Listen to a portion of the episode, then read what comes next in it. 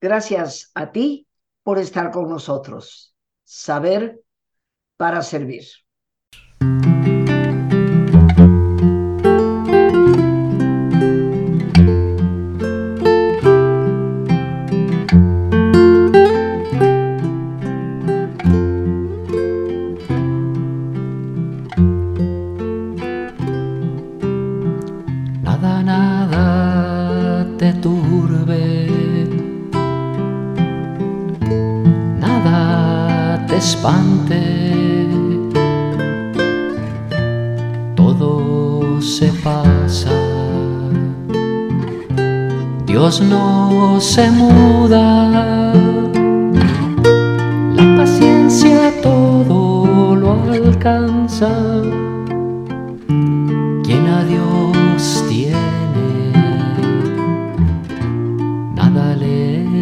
Falta.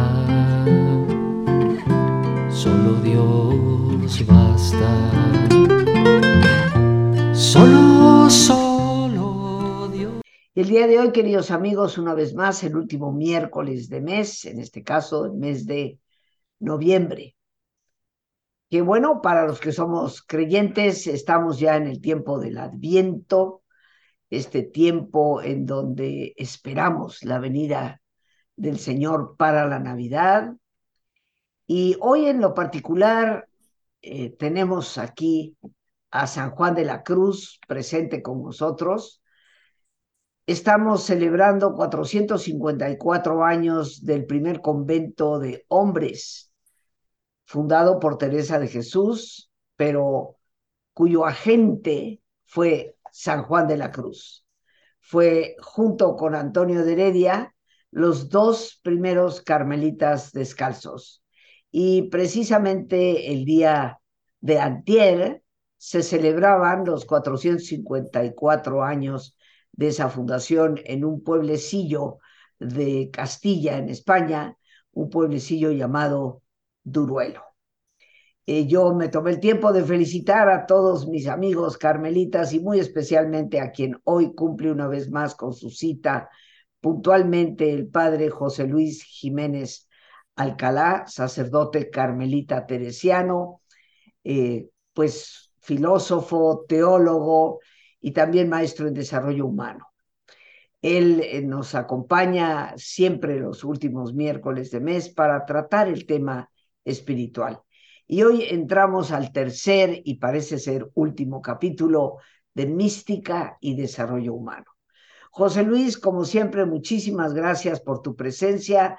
Te abrazo con especial cariño y como lo hice hace un par de días, te felicito por haber seguido el camino de Juan de la Cruz, de Teresa de Jesús, por ser parte de la gran liga junto con Rafael Checa, que en el cielo está con nosotros. Y hoy pues te cedo los micrófonos, como siempre lo hago, para que nos ayudes en este camino de mística y desarrollo humano. Pues gracias Rosita por la felicitación que para nosotros es muy importante y significativa esta fecha de la fundación del Carmelo masculino, Carmelo descalzo masculino, ciertamente como ya lo dijiste. Los dos primeros carmelitas masculinos, San Juan de la Cruz y Antonio de Heredia, en Duruelo, efectivamente. Y gracias por tu felicitación, por cierto. Pero bueno, aquí estamos atentos a escuchar al Carmelita que hoy nos habla. Bien, bien, bien, bien, bien. Bueno, pues hemos venido hablando las últimas dos sesiones de mística y desarrollo humano eh, y de la importancia de ir identificando. Eh, recuerdo que algo en lo que hemos hecho hincapié, Rosita, es que se está, consiste la tarea en que vayamos identificando cómo el trabajo interior espiritual nace definitivamente con el trabajo exterior, es decir, desde nuestro organismo. Es maravilloso cómo la vida espiritual eh, nuestro buen Dios tuvo a bien eh, darnos, vamos, la, pauta o la tarea de comenzar desde fuera, porque no es posible estar bien dentro también, si por fuera no tenemos un trabajo realizado. Y este fuera, eh, con este trabajo, vamos, exterior, consiste en, la, en el constitutivo corporal, aquellos elementos que componen nuestro, nuestra corporeidad, de lo cual ya hablamos en las sesiones anteriores y creo que no tiene caso repetirlo una tercera vez, ¿verdad? Claro. En lo que sí me quiero detener hoy, que es muy importante, es que, bueno, la percepción, hablábamos de que los sentidos son el medio a través de lo, del cual o de los cuales, los cinco sentidos a través de los cuales eh, percibimos el mundo.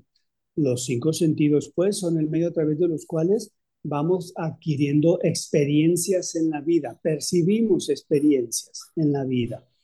Y bueno, en lo que quiero hacer énfasis en, esta, en este día, en esta ocasión, es en que las experiencias las vamos asimilando corporalmente. ¿Sí? Sí, es decir, eh, en el organismo, el organismo va asimilando. Recuerdo que esto de alguna manera ya se había tocado, pero quiero, hacer, quiero comenzar haciendo énfasis en esto por la importancia que esto significa en el camino espiritual, místico. Nuestras experiencias van quedando asimiladas en el organismo. Cabe decir que cuando son favorables, cuando vamos, en la experiencia nos, nos, favorece a nuestro ego, las asimilamos. Y cuando son desfavorables, tendemos a ignorar la experiencia.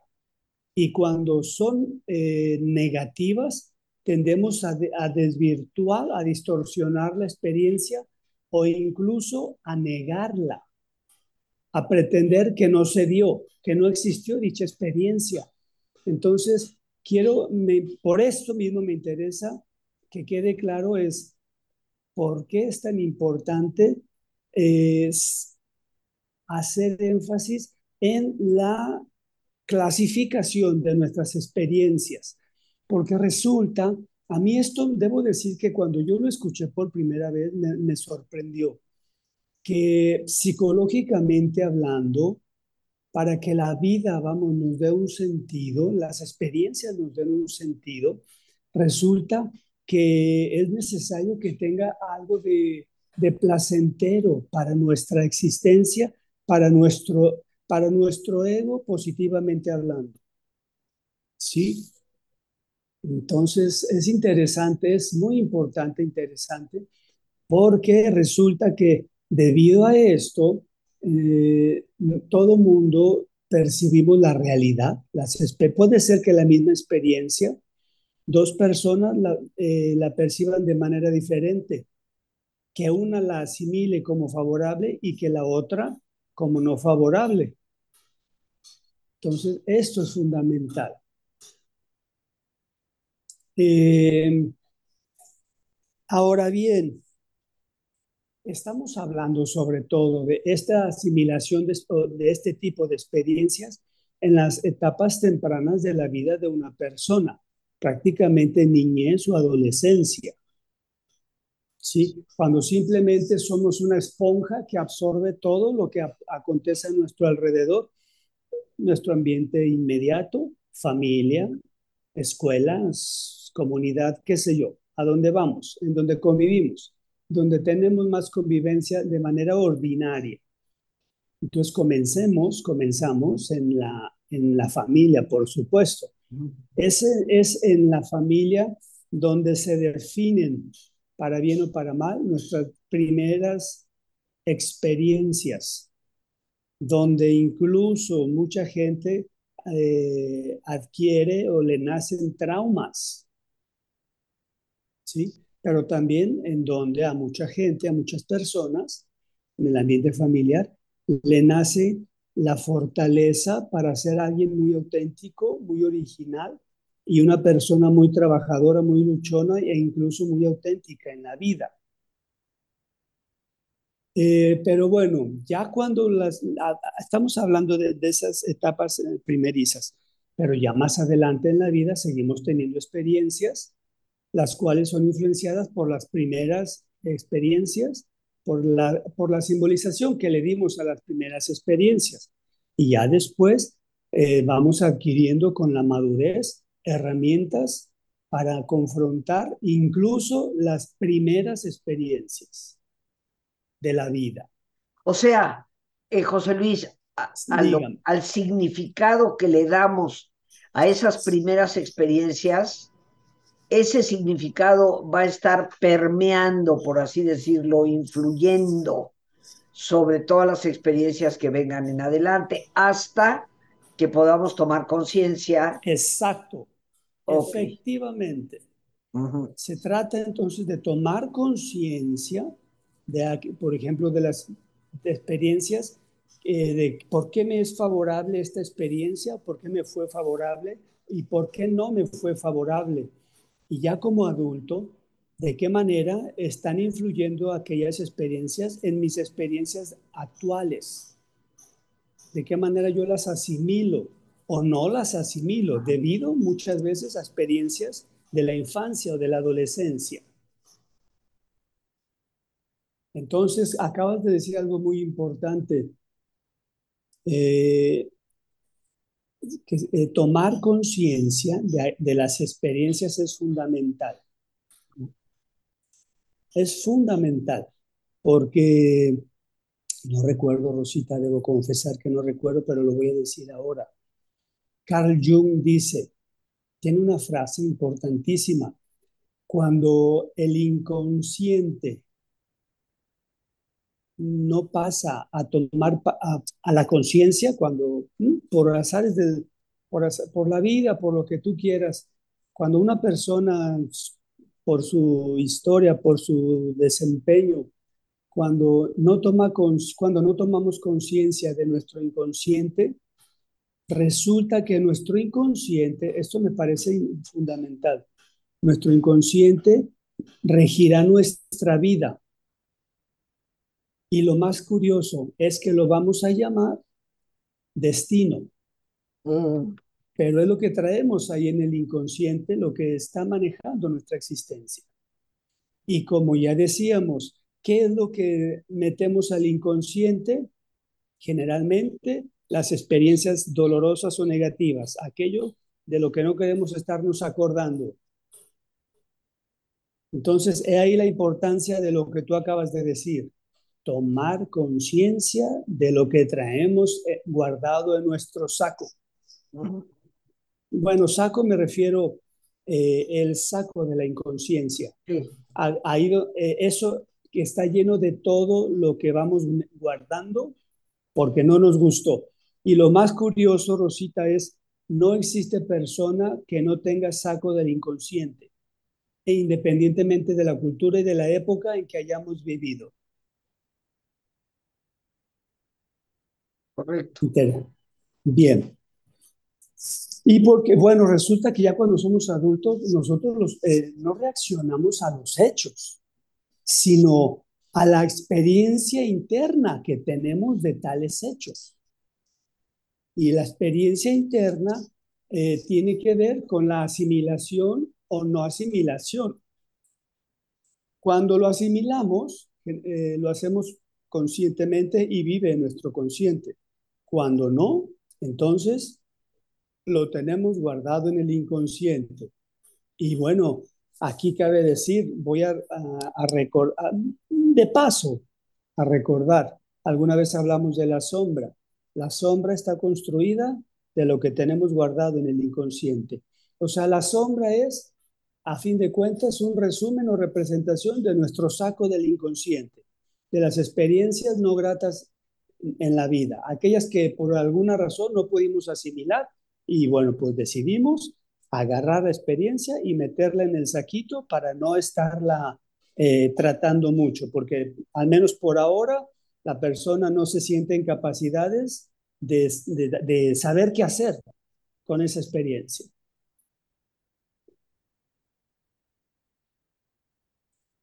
Bien, entonces, hasta que la persona no va madurando, van pasando los años y, por, y se me ocurre, ¿cuántas personas tú no has tratado, Rosita, eh, en tus cursos, en tus talleres, que ciertamente hasta este entonces van tomando conciencia de experiencias que ahí estaban guardadas y de las cuales no sabían por qué les estorbaban como les estorbaban, pero algo tenían que hacer.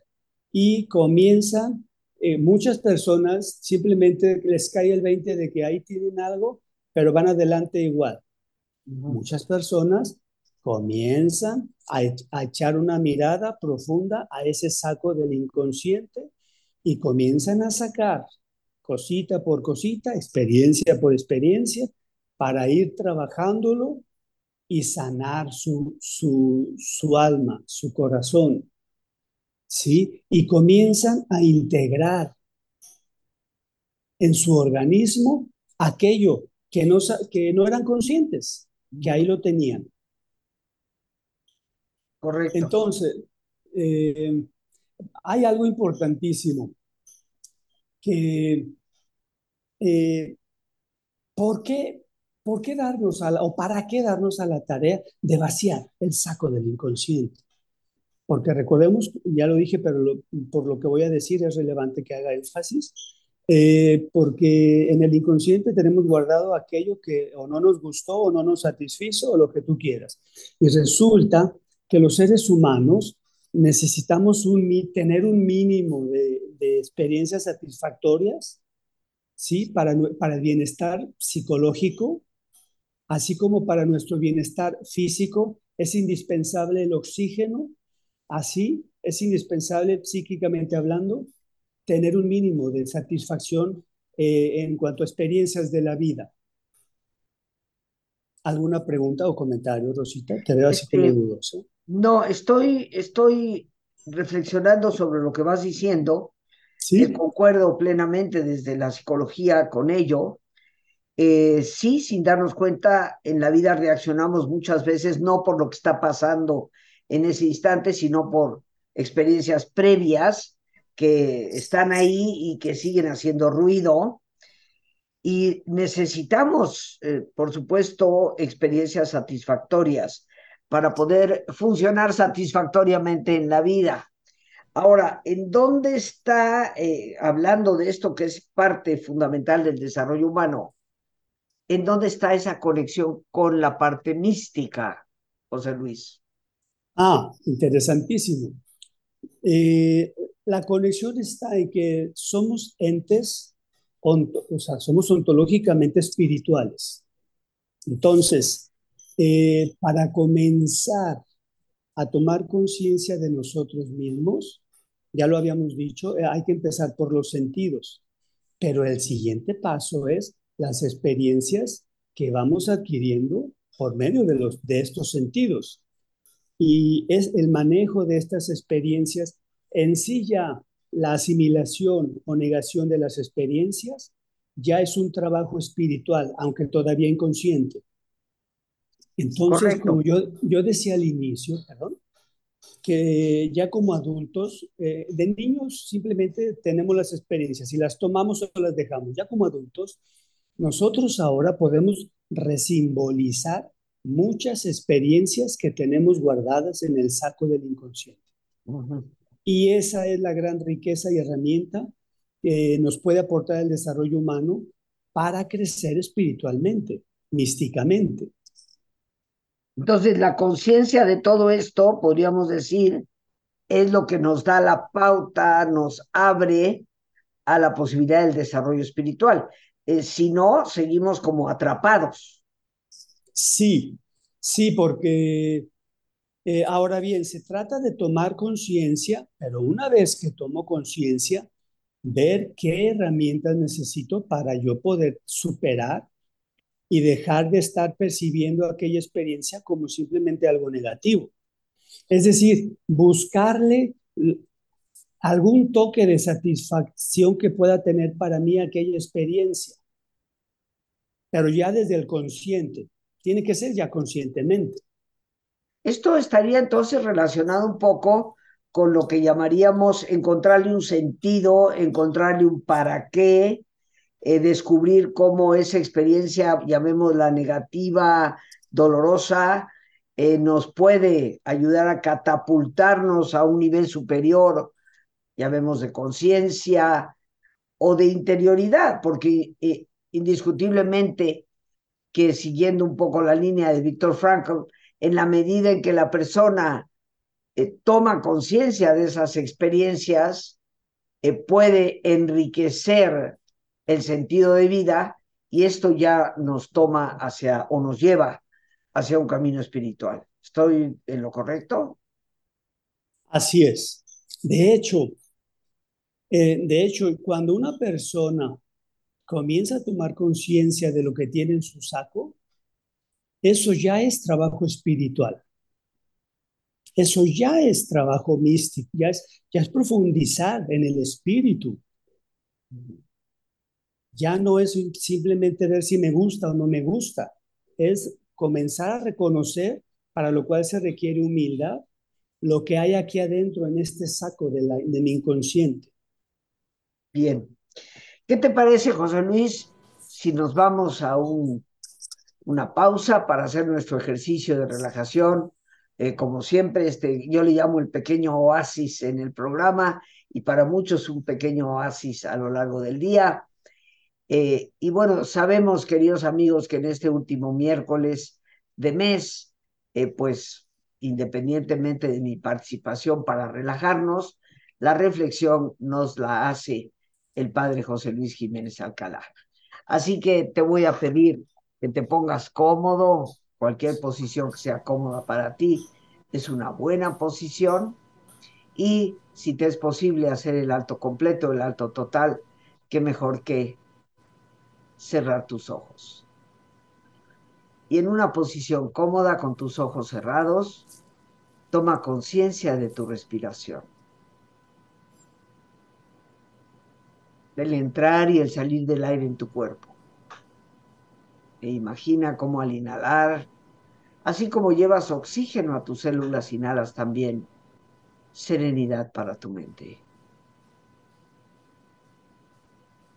Al exhalar, así como tu cuerpo se libera de toxinas, imagina cómo en ese aire que sale también te liberas de todas las presiones y todas las tensiones. Respira profundamente. Y relaja tu cuero cabelludo. Todos los músculos que cubren tu cabeza.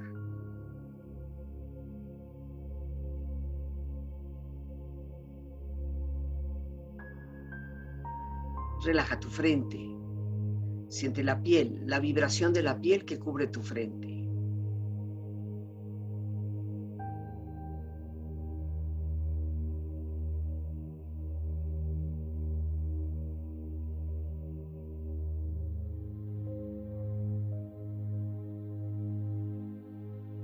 Relaja tus párpados, los tejidos que rodean tus ojos.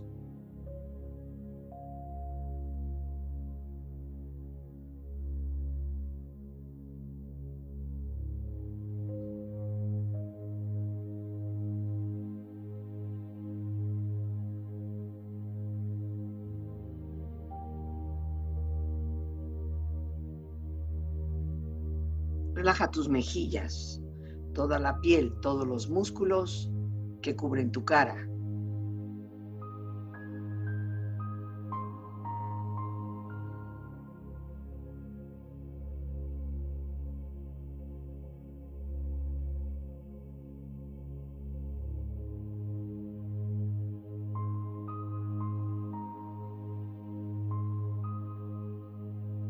Relaja tu cuello y tu garganta. Siente su flexibilidad, equilibrio, balance.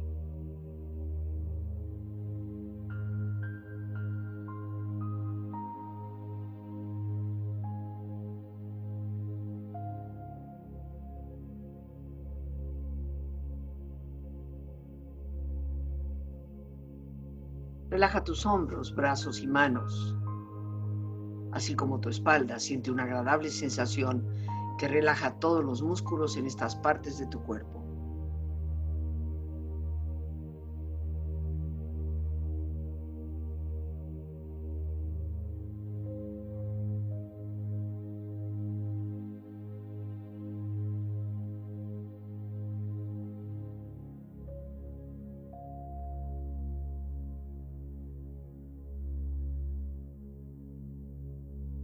Relaja tu pecho exterior e interiormente, relajando todos los músculos, imaginando a todos tus órganos internos funcionar rítmica y saludablemente.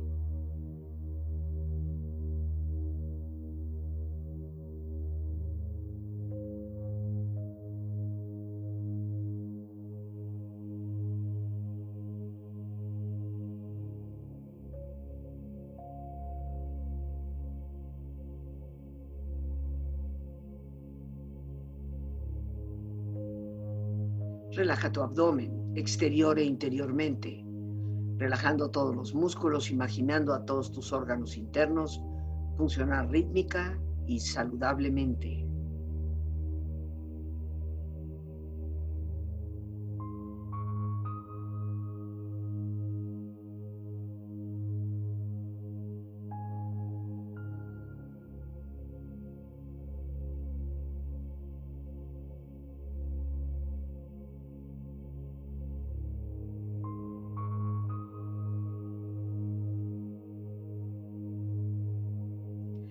Relaja tus muslos, tus rodillas, siente la piel, la vibración de la piel que cubre estas partes de tu cuerpo.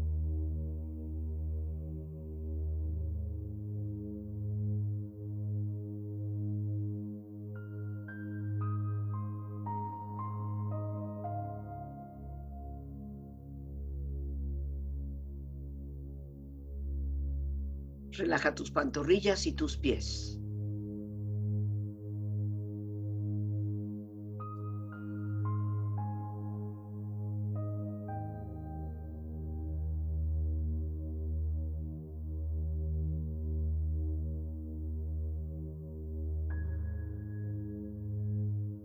Con tu cuerpo profundamente relajado, proyecta en tu mente la imagen de un lugar ideal para el descanso.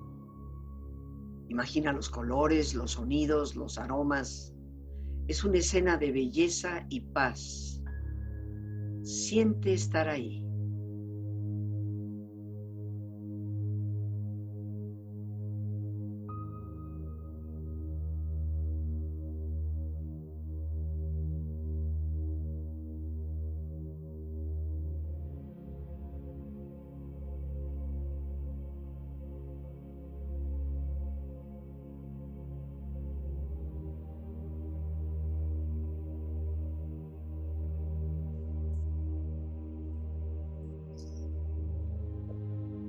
Con tu cuerpo relajado y tu mente serena, reflexiona.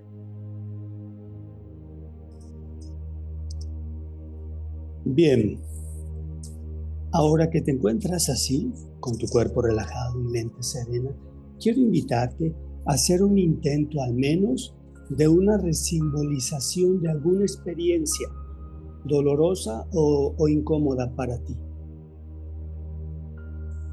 y quiero invitarte a que para ello a que hagas memoria de alguna experiencia que hayas tenido, voy a decirlo, con mamá, para no estar eh, yendo y viniendo mucho, simplemente una experiencia que hayas tenido en la infancia dolorosa con tu mamá.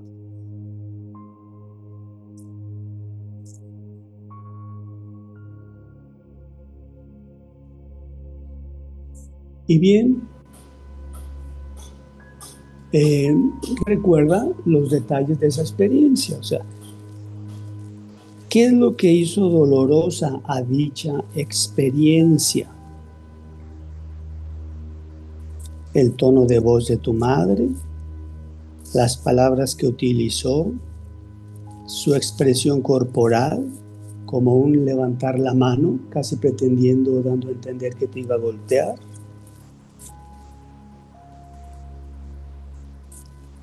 o la falta de una respuesta que te hubiera gustado recibir. Y resultó tan importante que aún hoy te incomoda, sino incluso te duele el solo recuerdo.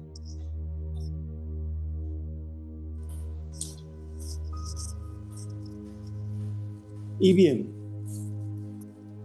el trabajo de resimbolización consiste en que ahora tú ya como adulto o adulta que eres, con tu madurez actual, no con las herramientas de aquel entonces, de tu infancia, sino con todo lo que ahora eres, una persona adulta, una persona hoy por hoy responsable de sí misma.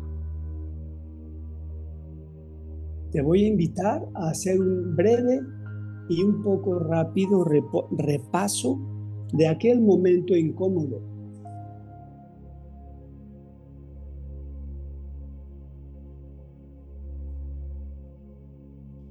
Y bien, la simbolización de tu experiencia en aquel entonces fue que te sentiste regañado, regañada por algo quizá muy simple, como por ejemplo que le pudiste haber pedido permiso a tu madre para salir a jugar. Y puede ser que ella te haya contestado eh, un tanto desesperada, no, no puedes salir y ponte o ayúdame a limpiar casa, ponte a hacer tus tareas también, en un tono imperativo, en un tono quizá desesperado.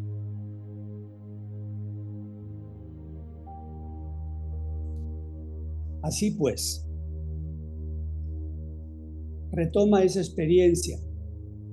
Pero ahora te voy a invitar a que ya como adulto o adulta trates de recuperar, de pensar si te es posible hacer consciente tú en aquellos entonces, en aquella etapa de tu infancia o adolescencia o la etapa de tu vida que haya sido, cómo solías manejarte?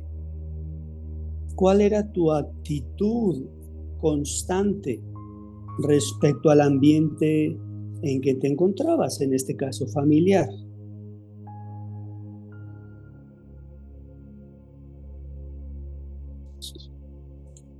Se me ocurre que te preguntes a ti mismo, a ti misma, ¿solías ser una persona que cooperaba en casa? o eras una persona que buscaba escabullirse cuando se trataba de responsabilidades. Y todo se lo dejabas o a tu madre precisamente o a los demás. Cualquier otro que se pudiera hacer cargo para tú salirte a divertirte.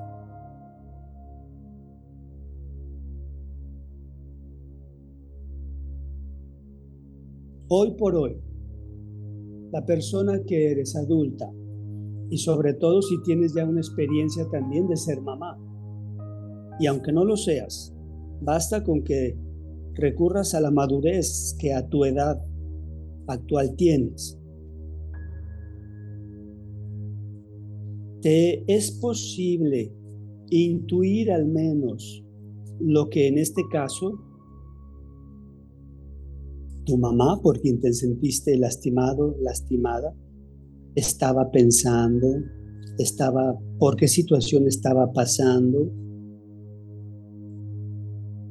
qué estaba aconteciendo en el ambiente familiar justo en ese instante en que tú solicitaste un permiso para salir.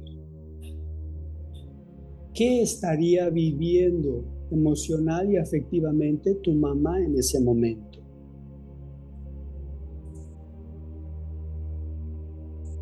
Te invito a que trates de ponerte en su lugar.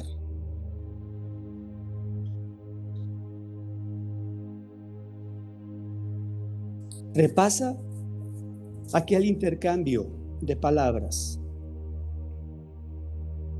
Primero, tú como niño o niña, de nuevo dile, mamá, ¿puedo salir a jugar? Tu mamá te contesta, no, no puedes, ayúdame a limpiar la casa y haz tu tarea. Y resurge el recuerdo doloroso. Ahora tú como adulto o adulta, en esa experiencia, piensa, ¿era yo un niño o una niña que solía cumplir con mis tareas o deberes familiares? y escolares?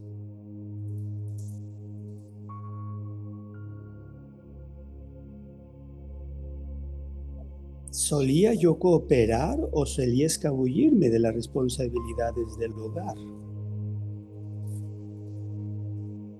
¿No sería que mi madre trataba de incluirme o integrarme a la familia mediante esa responsabilidad?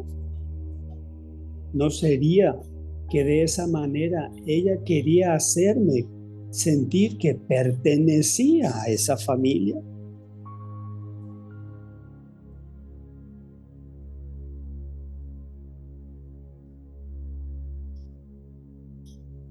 Estoy en condiciones en este momento ya de adultez de poder reconocer los recursos, pocos o muchos, con que contaba mi mamá para sacar, adelante a la familia.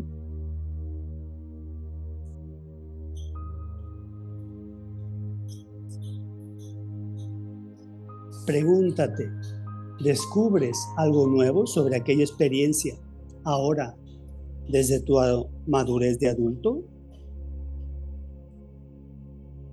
Esta nueva percepción de aquella experiencia que por tanto tiempo ha estado guardada como negativa, modifica en algo tu percepción de la misma.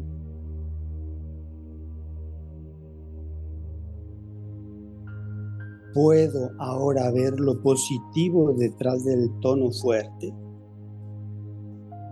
la intención amorosa de mi madre detrás de ese tono fuerte, de esa mano, ese brazo que alzó, que yo interpreté como ofensivo.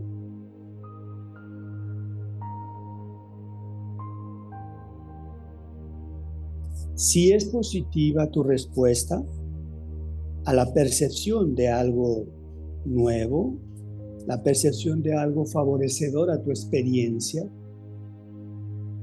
quédate con ella. Cámbiala por aquella percepción que habías venido guardando por tantos años. Y finalmente, agradece este momento de conciencia. Agradece este instante de conciencia. Respira profundamente. Relájate. Y con esta experiencia empieza lentamente a estirarte, brazos, manos, piernas y pies, moviendo tu cuello, bostezando si lo deseas, haciendo que tu cuerpo retome su nivel de actividad habitual hasta muy lentamente abrir tus ojos. Ojos abiertos, bien despierto, muy a gusto, bien descansado, y en perfecto estado de salud, sintiéndote mucho mejor que antes.